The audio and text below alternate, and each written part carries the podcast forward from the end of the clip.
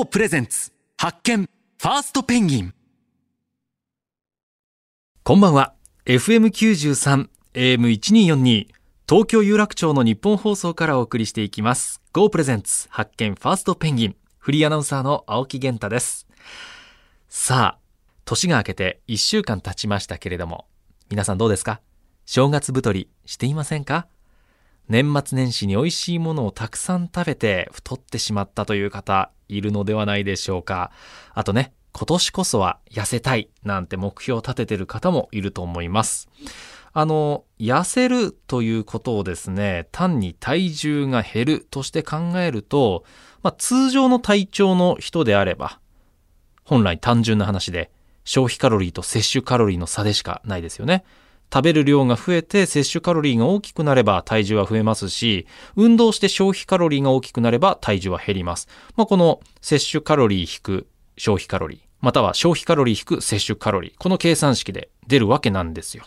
で、言うまでもなく食事と運動が大事で、まあ、そのバランスに関して、あの僕がいつもお世話になっているトレーナーさんは、8-2で食事の方が大事っいつも言っています。これは僕も実感としてあるんですけれども、これいくら運動しても、カロリーの高い食事を結局取ってしまっていれば痩せることはないんですよ。で、これは筋トレも同じで、いくら筋トレをしても、タンパク質をちゃんと取らないと、筋肉っていうのはつかないんですよね。で、まあそれがまあどっちも大事だし、バランスが大事なんだけれども、まあ、僕のトレーナーさん曰く、8-2で食事の方が大事。だからそれだけ食事に気をつけた方がいいよっていう話をよくしてます。あと、痩せたいって思った時に、カロリー消費を考えて、カロリー消費しようとすると、まあ、有酸素運動っていうのを始める人多いですよね。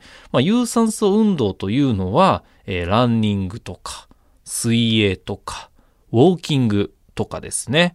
まあもちろんそれも大事なんですけれども、僕は個人的にはですね、これにちゃんとした筋トレも加えて、筋肉をつけることがさらに効果的なんじゃないかなというふうに思っています。なぜなら、筋肉をつけると基礎代謝量っていうのが上がるんですね。基礎代謝って一体何なのかと言いますと、人間は生きてると体温の維持とか、心臓も動いてますね。あと肺が動いて呼吸しているだとか、最低限の生命維持のために消費するエネルギーっていうのがあるんですよ。つまり、エネルギーっていうのは運動して消費されるんじゃなくて、別に普通にこう動かなくてもエネルギー消費がこうされてるんですね。それをこう基礎代謝と言います。で、筋肉をつけると基礎代謝っていうのが、まあ、ちょっと、まあ、2割程度と言われてますけど、上がるんですよね。まあ、筋肉は、あの、代謝が多いですから、あの、筋肉つけてるとそれだけ何もしなくてもエネルギーを消費するというふうに言われています。ちなみにこの基礎代謝量の話で言うと、体温が1度上がるとおよそ10%上昇するとも言われています。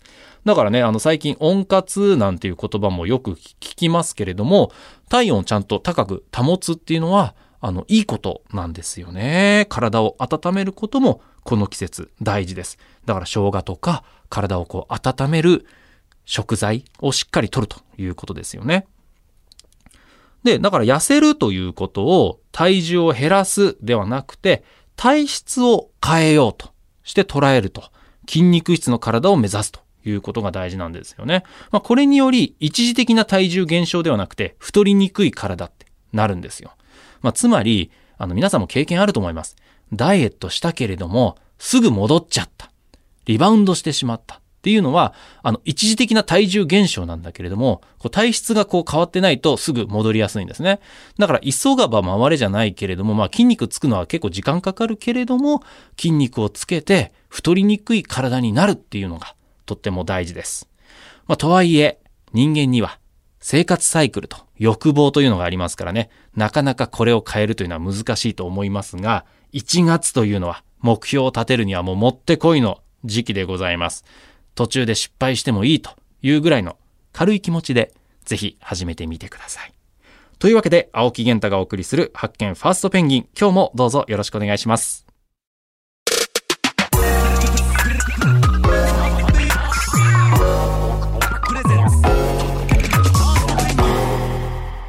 GO プレゼンツ発見ファーストペンギン FM93 AM1242 東京有楽町の日本放送からお送りしています。Go プレゼンツ発見ファーストペンギンリスクを恐れず真っ先に新たなビジネスや未知のジャンルに飛び込むファーストペンギンそんな勇気とチャレンジ精神を持っている方をゲストに迎えてその世界になぜ飛び込んだのか。その先にどんな未来を見据えているのかなど様々なビジョンを伺ってリスナーのあなたと新しい発見を探していく番組です。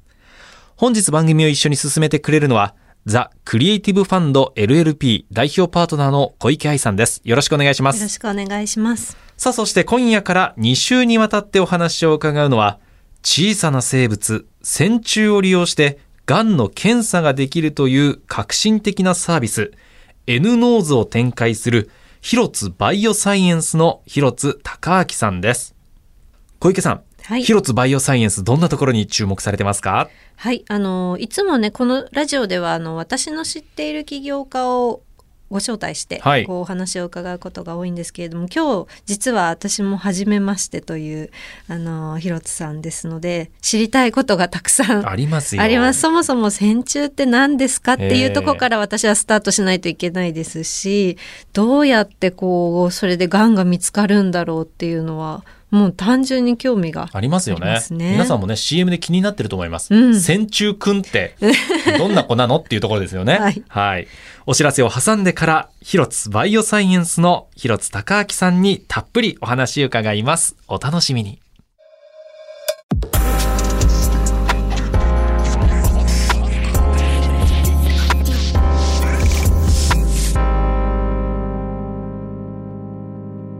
GO プレゼンツ発見。ファーストペンギン。フリーアナウンサーの青木源太が東京有楽町の日本放送からお送りしています。GO プレゼンツ発見。ファーストペンギン。私たちの日々の営みの中で最も大切なことの一つと言ってもいいでしょう。健康。日々の生活習慣食生活に気をつけたり規則正しい生活を送ったり適度な運動をしたり。様々な観点から健康リスク対策をしている方多いと思います。それでも、やはり自分や家族が病気にかかってしまうことは残念ながらありますよね。そんな病気の中でもとりわけ怖いのが癌です。今日はそんな癌のリスクを小さな生物、線虫を利用することで高精度に判定できるサービス、N ノーズを開発、展開する広津バイオサイエンスの広津隆明さんをお迎えしました。広津さんよろしくお願いいたします。よろしくお願いします。まず私から簡単に広津さんのご紹介させていただきます。1995年、東京大学理学部生物学科卒業。1997年には東京大学大学院理学系研究科生物科学専攻修士課程を修了されます。そしてその年、サントリー株式会社に入社。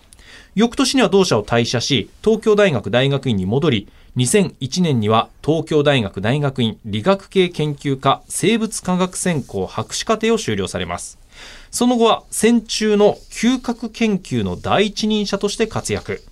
2016年に株式会社広津バイオサイエンスを設立し、代表取締役に就任されています。ということで、もともと線虫の研究者だったんですか？その通りです。そうなんですね。はい。線虫の研究25年ぐらいやりましたかね。はあ。線虫って僕本当にこうね、お恥ずかしながらあの N ノーズの CM で初めて線虫たるものの存在を知ったんですけども、うん最初なぜ線虫に興味を持ったんですか？はい。生物学科に行きたかったんですけど、でその中でどの生き物を使いますかっていうことが大体最初のスタートなんですね。はい。私が行ってた研究室は酵母だったんです。酵母。酵母菌。はいすかね、はいはい。単細胞ですけど、はいで酵母の研究室行ったんですけど単細胞で動かないし面白くないなと思ってた時に、うん海外からあの指導教科の先生が帰ってこられて、えこれから線虫が流行るってアメリカで言ってるぞっていう話え。線虫。が流行る。線虫が流行るって何年の話ですか言われてたのは。それですから、えっと、私学生の時なんで今から30年前の話、もう当たったわけですからね。そうですねはい。それであ見たら動くわけですよ、ええうんあこっちの方が面白いと思って、ん酵母の研究室で一人だけ線虫を育て始めたんですね、そこがスタートですなるほど。公募の研究室で線虫を一人動くからという理由で。ねえ。まあ線虫ってね、あの直線とかの線に虫、虫って書いて線虫ですけど、だから虫ということなんですか？それぞれ例えばオスとかメスとかあるんですか？もともとですね虫って書くんですけど昆虫ではないんですよね。はい。うんあの線形動物といってこう線みたいな生き物の中のの生き物の総称なんですけどで線虫っていっぱいいるんですあ、線虫といってもいろんな線虫がいるんですね。一説には1億種類いると言われていてえーですね、すごいな。昆虫より種類多いとかって言われてたりはするんですへえ。え、自然界ではどこにいるんですか、線虫はじゃ土の中とかその海とかですね。それから体内にもいます。あ。あ人間の体内今はあんまりいないですけど。あ、なるほど。例えば蟯虫検査とかって昔ありましたね。供の頃ああったじゃないですか、はいはいはい。あれは線虫です。ああれもせ、蟯虫も線虫の一種なんですね。はい。うん、あとアニサキスとか時々ニュースになりますけど、うんあれもじゃああの線虫形状の虫を線虫線形動物といってそうはいはいはい。線虫というんですね。なるほどね。なるほど。はい。で、その癌の匂いを嗅ぎ分ける線虫っていうのが、はい。だから、いるということですよね。それは C エレガンスといってうん。1ミリの生き物です。1ミリぐらいの。うん。1ミリ。はい、でオスメスなくて雌雄同体といって、うん。雌雄同体。うん一匹の成虫が受精卵を産むことができると。え、足とかついてるんですか？い色とかあるんですか？足ないですよ。足はない、線だけ。線だけ。えー色は？色は透明なんです。透明。臓器はあるんですか？臓器神経系とかはあったりします。へ脳みそとかはないんですけど、はい。うん思ったより賢かったりするんですよ。脳みそないけど賢いっていいですね。なるほど。じゃあ一匹で繁殖をどんどんしていくわけその通りです、一うん。匹の成新しい成虫を新しいシャラに移しておくとバカバカ卵を産んでくれて、うん。だいたい100個から300個ぐらい卵を産んで。ちょっと待ってください。だって生体で1ミリなんですよね。はい卵どれぐらいの大きさなんですか卵がもっとちっちゃいです顕微鏡では見えるぐらい。顕微鏡では見えます。卵の場合はですね、成虫は人間の肉眼でも見えるといえば見えます。うんへえ、で、えっと、水の中で飼ってるんですか？あもともとこれは土の中にいる生き物なんですね、はい。シエレガンスっていうのは、はい。で土から取ってきた人がいて、うん。私自身はその土から取ってくるわけじゃなくて、研究生ではその寒天林の上でうん。生育します、あ、うん。どんどん培養するような感じで増えていくって感じ。え餌が大腸菌なんですね、うんああ、そのあたりもちょっと行虫に似てるっていう。う。んまあ、バクテリア食って生きてるような生き物なんで、うんうん。はい、でそれを育てるとその1匹成虫を移しておくと100個から300個ぐらい卵を産んで、うん。4日後に成虫になりますので、ん。どうどういうことですか ?4 日で？4日で。卵から大人になるまでの時間4日間なんですよ。大人になるまで4日間ですか、寿命は？寿命が大体20日間ぐらいですねはあ、なるほど、なるほど。そのたく。さん増えるっていうのはとてもいいことで、うん。だから安い検査にもなりますし、うんうん。取り扱いも簡単なわけですね。なるほど、うん。そのあたりがビジネスにつながってくるということで、N ノーズがどんなサービスなのかというのを改めて広津さんご説明お願いします。はい、これはあのがん検査なんですけども、はい。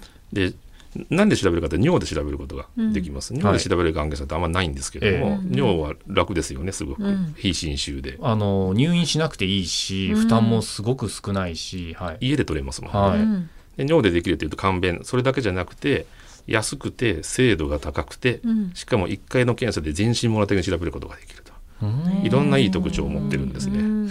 これ、がんっていろんな種類あるじゃないですか。はい。これ、どんな種類のがんのリスク判定ができるんですか？今のところ、えー、と公に言ってるのは15種類です。ですから、まあ、ほぼ全身網羅的にあらゆるがんについて調べることができるとそれはえっと、がんに反応した時は線虫はどんな風な動きをするんですか？なんか CM でなんとなくこうビジュアルのイメージがなんかあるんですけど、はい、ねえあんな風にキャラクターみたいに動くわけじゃないと思うから、あれあのままなんですよ。あのままなんですか？よーく CM 見ると、ええ。寄っていかない線虫とかいると思うんですけど、ええなんかこうちょっとバカっぽいやつとかいると思うんですけど、あんな感じなんですよ本当に。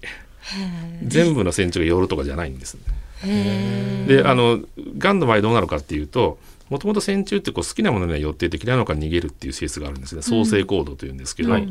健康な方だと逃げる。その匂いが嫌いで逃げるはいはいはい。でがん患者の場合にはがんの匂いが好きで寄っていくっていうことを発見したんですねうん、ですからあの CM のままですなるほど。ただ全部の線虫がバーッと寄るとか逃げるとかじゃなくて、うんあの確率によってこう寄ったり逃げたりあ寄らないやつがいたりとかするのでだから時々こうちょっとバカっぽくこうフラフラしてるやつがいますけど、なるほど。私、あの、先日人間ドック受けた時に実は受けたんですよ、これ。うんあの、最新の人間ドックを受けるっていう、こう、まあ、番組がありまして。うんうんだからその時もなんか、あの、パーセンテージでなんか、結果が、そうですね、まあ、がんのリスクみたいなところをこう、はいはいはい。あのあなたは A 判定ですよ B 判定ですよみたいな形で出ます。うーん。がんの種類によっての動きも違うんですか？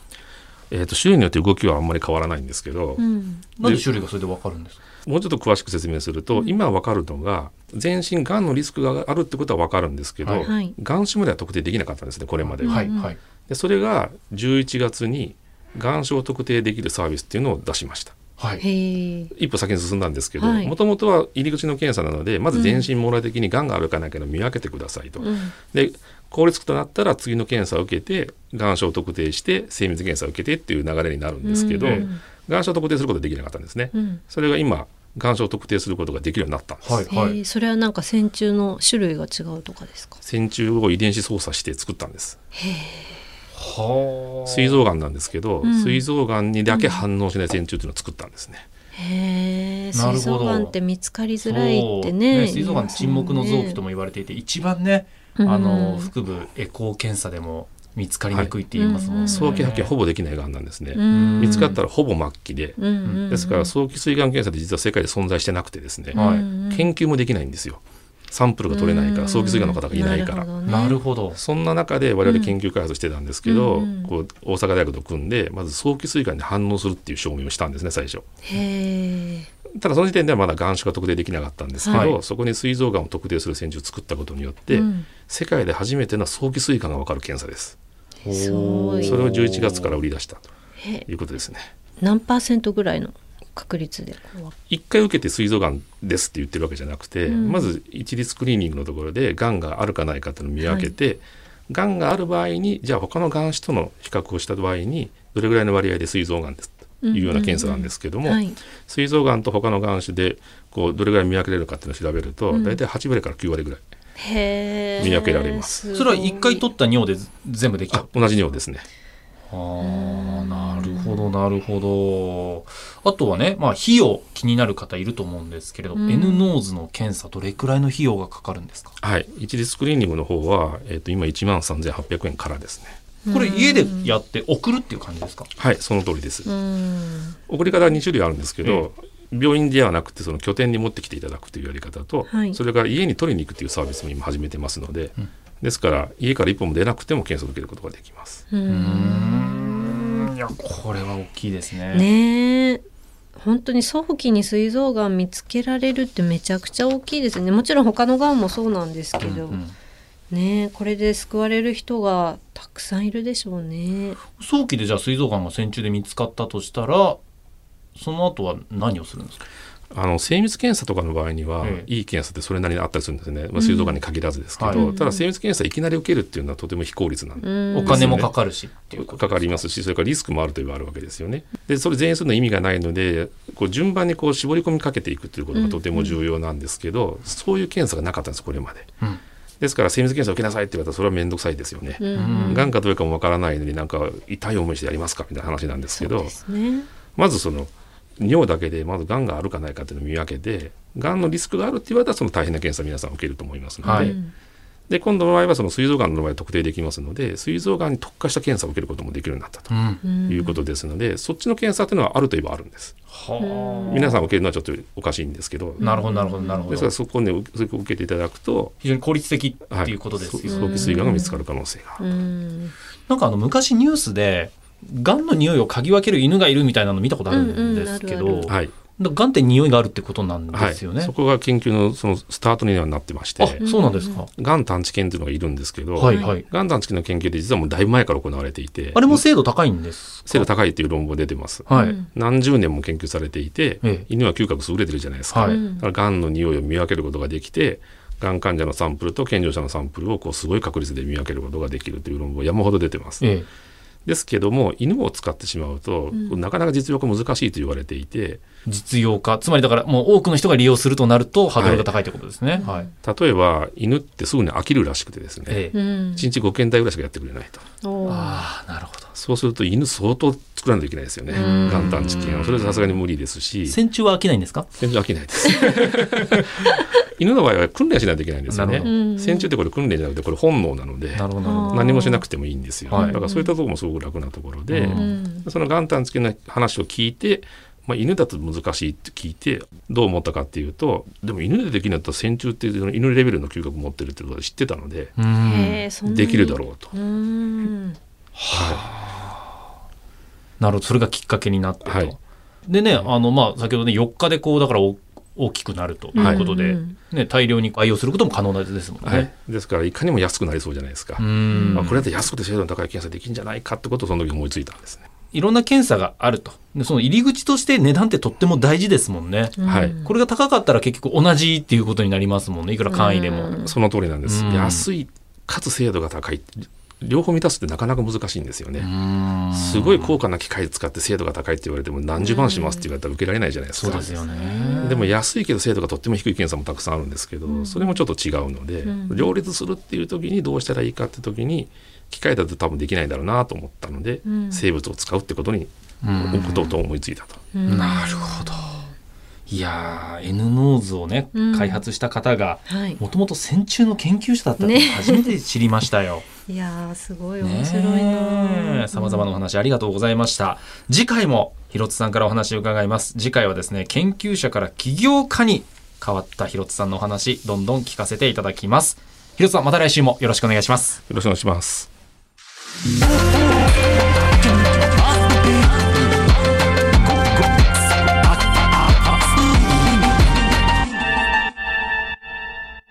GO プレゼンツ。発見。ファーストペンギン。FM93 AM1242 東京有楽町の日本放送からお送りしてきました。GO プレゼンツ。発見。ファーストペンギン。広津バイオサイエンスの広津隆明さんをお迎えしてお話を伺いました。小池さんいかがでしたか？はい。なんかとにかくね、線虫自体が面白かった。面白かったですね。ですよね。私たち線虫のこと何も知らない、ね、何も知らなかった、はい。けど、まあ、まさかこう4日で卵から帰った大人になってうん20日の命というなんかとってもこうなんて言うんでしょうね培養が簡単でかつそれがこう匂いを嗅ぎ分ける能力が犬並みっていうところでへえそんな能力を持った虫がいるんだっていうのが面白かったですね。そうですよね。うんあの犬が、えー、癌の匂いを嗅ぎ分けられるっていうニュース触れた人多いと思うんですけれども、うんその時にあ自分が研究している線虫も犬並みの嗅覚持ってるからいけるんじゃないかってこう、うん。自分にこう落とし込めるのがすごいですよね。ね本当研究者ならではですようね。ん。番組ではあなたからの感想や質問ビジネスに関する疑問相談こんな人をゲストに呼んでほしいなどなどたくさんのメールお待ちしています。メールアドレスは pg.1242.com です。番組ホームページのメールフォームからも送っていただけますまた番組ホームページでは過去の放送をポッドキャストで配信していますこちらもぜひチェックしてみてください Go プレゼンツ発見ファーストペンギンお相手はフリーアナウンサーの青木源太とザ・クリエイティブファンドの小池愛でした。また来週お耳にかかります。